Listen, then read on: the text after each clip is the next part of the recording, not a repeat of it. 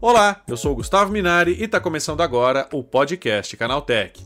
Ataques de negação de serviço distribuído, ou simplesmente DDoS, são como congestionamentos de tráfego digital. Imagine um site como uma rodovia. Durante um ataque DDoS, o site é inundado com solicitações de tráfego falsas de uma enorme rede de computadores infectados. Essa sobrecarga impossibilita que usuários reais acessem o site, fazendo com que ele fique lento ou até mesmo saia completamente do ar.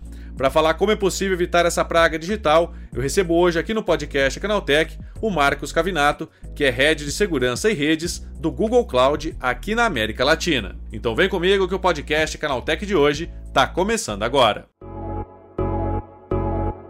Olá, seja bem-vindo e bem-vindo ao podcast que atualiza você sobre tudo o que está rolando no incrível mundo da tecnologia. No fim do ano passado, os engenheiros do Google Cloud impediram o maior ataque DDoS da história, que atingiu um pico de 398 milhões de solicitações por segundo. Essa onda de ataques teve como alvo provedores de infraestrutura, incluindo clientes e serviços do Google e Google Cloud. Mas será que é possível evitar esses ataques? É sobre isso que eu converso agora com o Marcos Cavinato, que é head de segurança e redes do Google Cloud aqui na América Latina. Marcos, como é que funciona um ataque DDoS? Um ataque DDoS, né, ou de negação de serviço, e esse D a mais que significa distribuído, ele tenta causar dano ao pilar fundamental da segurança, que é a disponibilidade. Efetivamente não importa como, Importa para a gente bloquear e tentar proteger, claro, mas o que ele faz é deixar um recurso indisponível. Eu gosto muito dos clássicos, Gustavo, e o clássico aqui é o clássico da pizzaria, né? Tem uma pizzaria, só tem um telefone e tem uma pessoa mal intencionada que fica te ligando 24 horas por dia, deixando teu telefone ocupado e não consegue tirar pedido. Esse é o ataque de negação sem o D a mais, é o DOS, né? E aí tu resolve criar um call center com 50 pessoas para poder receber mais chamadas e aí um grupo lá de mil pessoas resolve ficar fazendo isso com o teu call center, ficar ligando o dia inteiro, ficar enrolando o teu atendente ali para fazer um pedido errado, não passa o endereço. Esse é o distribuído, né? O DDoS, coloca um D a mais porque está distribuindo entre muitas pessoas. Então ele tem esse objetivo de deixar um recurso indisponível. Claro, quando a gente fala de computadores, de servidores da internet, a gente está falando de recursos finitos também, de memória, de disco. Então o grande objetivo, olhando para a internet de um ataque de negação de serviço, é deixar o serviço indisponível através da saturação desses recursos. E Marcos, né, quais são os prejuízos para quem sofre esse tipo de ataque? É, muitos. o, por partes, né? Eu acho que tem três grandes aqui. Primeiro, que é o mesmo exemplo da pizzaria, é a perda de receita, né? Tá deixando de ter um serviço operando, principalmente se for um, uma empresa, né, que precisa disso para gerar receita. Outro que é muito marcante, cada vez mais, é o dano à reputação, ou seja, a percepção que um usuário tem, um usuário legítimo, quando vai usar teu serviço e ele está indisponível, e se isso começa a acontecer de forma repetida, perde a confiança. Né? Então causa um dano à tua marca, um dano à tua reputação.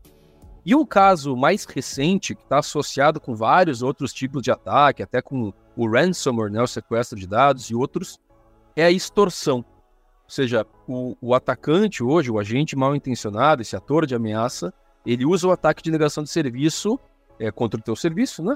E ele faz uma extorsão. Então ele fala: ó, eu só vou parar esse ataque se você fizer o pagamento de X valor monetário, é, tentando te coagir a fazer o pagamento para parar o ataque, se tu não tiver os meios técnicos razoáveis para conseguir parar. Né? Então, perda de receita, dano à reputação e extorsão, acho que esses são os três piores, as três piores consequências.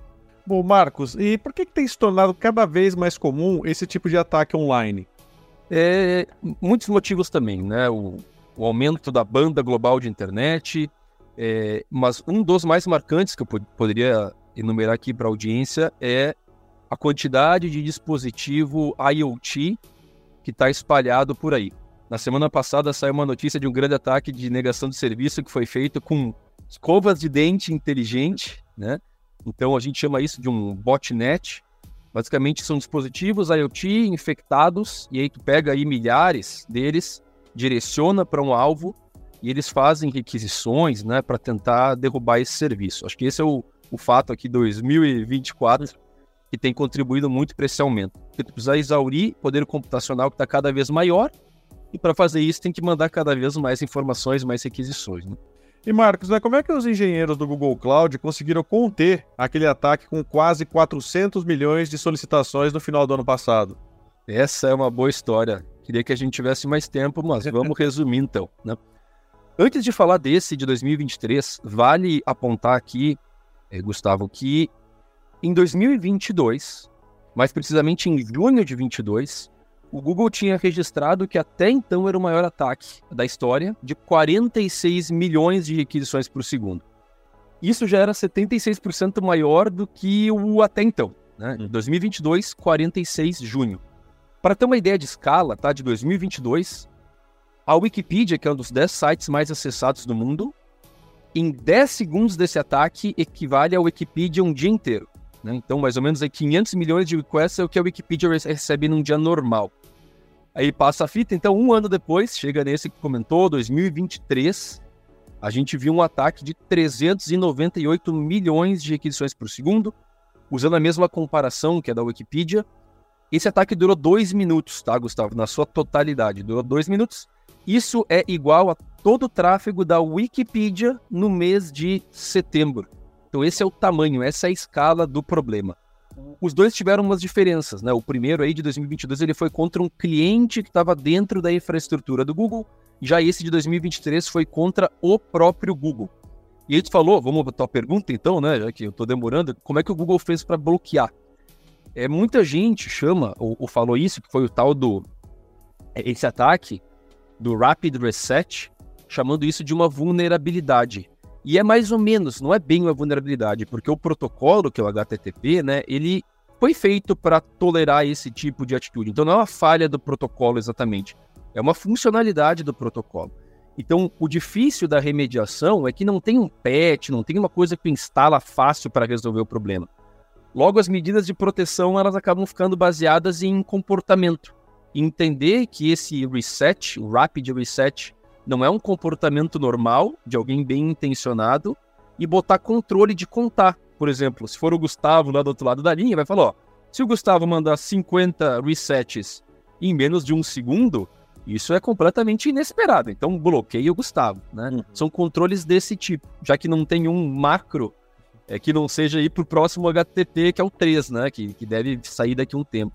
E como é que funciona o Project Shield? Ah, isso é bem legal. Tudo aqui é bem legal, mas esse em particular eu tenho um carinho muito grande, porque é o seguinte, o Project Shield, Gustavo, ele é um projeto que é de graça, ilimitado, e basicamente ele tenta proteger a liberdade de expressão, ou proteger contra a censura.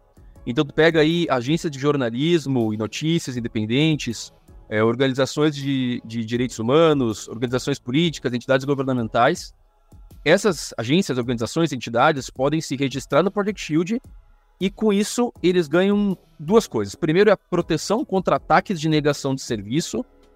Por quê? Porque eles ficam com um redirecionamento que passa por um serviço ali do Google Cloud, que chama Cloud Armor, que faz o filtro disso aí e depois encaminha só para os sites. Então, tu protege contra ataques de negação de serviço tão complexos quanto esse gente, como esse que a gente falou agora, que é o Rapid Reset, e também tem um segundo serviço ali, uma segunda funcionalidade de graça, que é o armazenamento em cache. Então tu deixa isso armazenado ali num lugarzinho que mesmo se rolar algum tipo de ataque, tu consegue entregar esse conteúdo para quem estiver buscando. De novo, é de graça, é ilimitado, é, basta essas agências, organizações e entidades se registrarem lá no site do Project Shield para contar com essa proteção. Muito bacana isso. Agora, é, Marcos, diz uma coisa para as empresas comuns, né? A gente sabe que o Google é o, uma das maiores, aí, se não a maior empresa da internet, né? Então ela tem todo o acesso, todo um, um grupo de engenheiros aí pensando nisso para evitar ataques, principalmente de DDoS. Agora, uma empresa comum, né? Como é que ela faz para se prevenir desse tipo de ataque? É, Gustavo, a pergunta é mais uma vez boa porque faz parecer que a realidade do Google é muito diferente da realidade da maioria das empresas. Obviamente, o Google ele faz um investimento muito grande, né? É um, é um pilar fundamental há anos já tudo começa com segurança por design, segurança por padrão. Mas aí que vem um ponto bem legal que pouca gente percebe da nuvem. A nuvem ela traz um pouco dessa democracia, porque um cliente que começa a usar serviços de nuvem, na verdade começa a usar serviços de proteção do Google Cloud.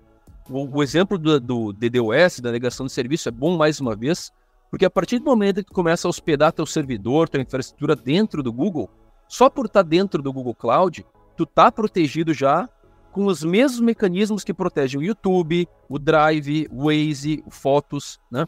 Então, começo esse meu preâmbulo, né, dizer que a nuvem de certa forma é uma boa solução para a segurança. Agora, é, para quem continua on-premise ou quem está em outros lugares, os ataques de negação de serviço eles não têm uma solução fácil, né? Passa por várias, várias camadas. O firewall é, antigo e presente continua importante. Vai poder definir ali limites né, de conexões por segundo, conexões concorrentes. São coisas fundamentalmente técnicas aqui, né? Não tem tanto controle administrativo para proteger. Ter um plano de resposta a incidente é algo muito importante, né? Poder ter um backup ou um site secundário para subir. É um, algo que chama black holing também, que basicamente significa apontar todo o tráfego para um lugar que não tem nada, só para esperar essa enxurrada passar. Que é importante lembrar que geralmente é caro para o atacante fazer o ataque. Então costuma ter um pico, né? Que não é tão demorado. Então, durante esse tempo, tentar segurar a onda. Mas eu diria sinceramente que, principalmente para ataque de negação de serviço, a melhor solução hoje é a nuvem. Por dois motivos.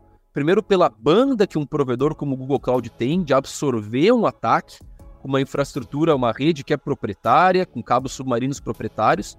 E a segunda, pela capacidade de responder rápido, né? responder o ataque rápido, criar regras rápido. E o próprio time de resposta a incidente do Google se engaja quando tem um ataque desse tipo. Marcos, é isso. Obrigado pela tua participação e um ótimo dia para você. Valeu, Gustavo. Um abraço para todo mundo que está nos escutando. Até a próxima. Tchau, tchau.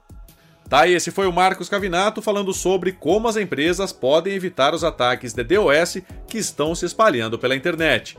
Agora se liga no que rolou de mais importante nesse universo da tecnologia no quadro Aconteceu Também.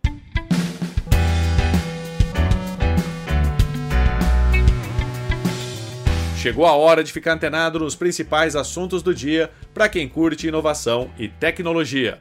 A Nvidia lançou a ferramenta ChatWith RTX, que cria um chatbot local no estilo ChatGPT para sistemas com placas GeForce RTX 3000 ou superiores. Ainda em fase de demonstração técnica, o ChatWith RTX está disponível para download e é uma das primeiras ferramentas locais de chatbot lançadas para o consumidor doméstico. Inicialmente, os maiores beneficiados pelo ChatWith RTX serão criadores de conteúdo e profissionais autônomos.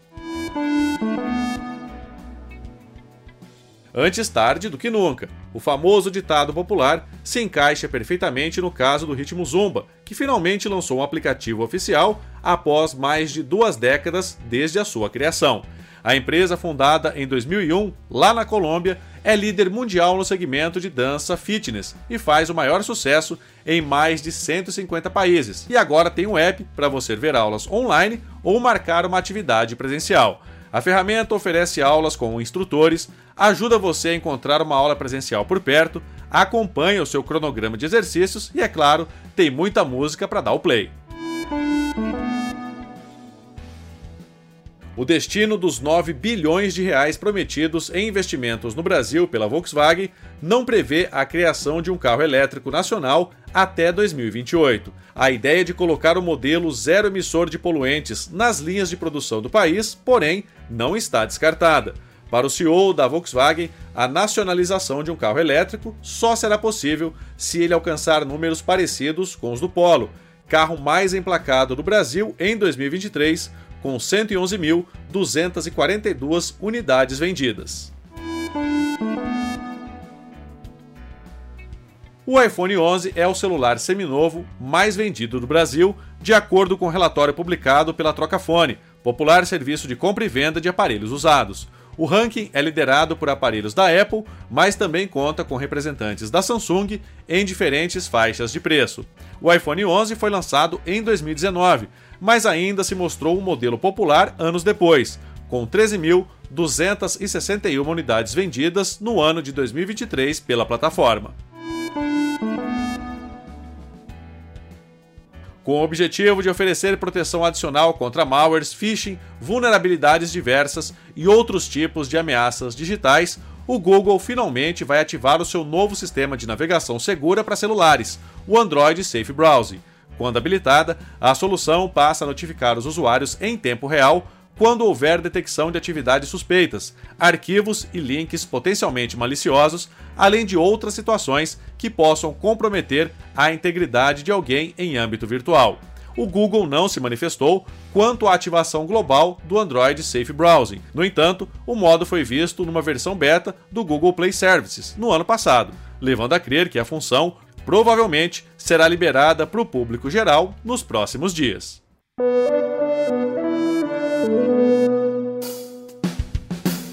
Tá aí, com essas notícias, o nosso podcast Canaltech de hoje vai chegando ao fim. Lembre-se de seguir a gente e deixar uma avaliação no seu aplicativo de podcast preferido. É sempre bom lembrar que os dias de publicação do programa são de terça a sábado, com um episódio novo às 7 da manhã, para acompanhar o seu café. Lembrando que aos domingos tem também o Vale Play, o podcast de entretenimento do Canaltech. Esse episódio foi roteirizado e apresentado por mim, Gustavo Minari, e a edição foi do Vicenzo Varim. O programa também contou com reportagens de Vinícius Mosquen, Fabrício Calisto, Paula Amaral e Daniel Trefilho. A revisão de áudio é do Wallace Moté, com trilha sonora de Guilherme Zomer. E a capa desse programa foi feita pelo Eric Teixeira. Agora nosso podcast vai ficando por aqui. A gente volta amanhã com mais notícias do universo da tecnologia para você começar bem o seu dia. Até lá, tchau, tchau.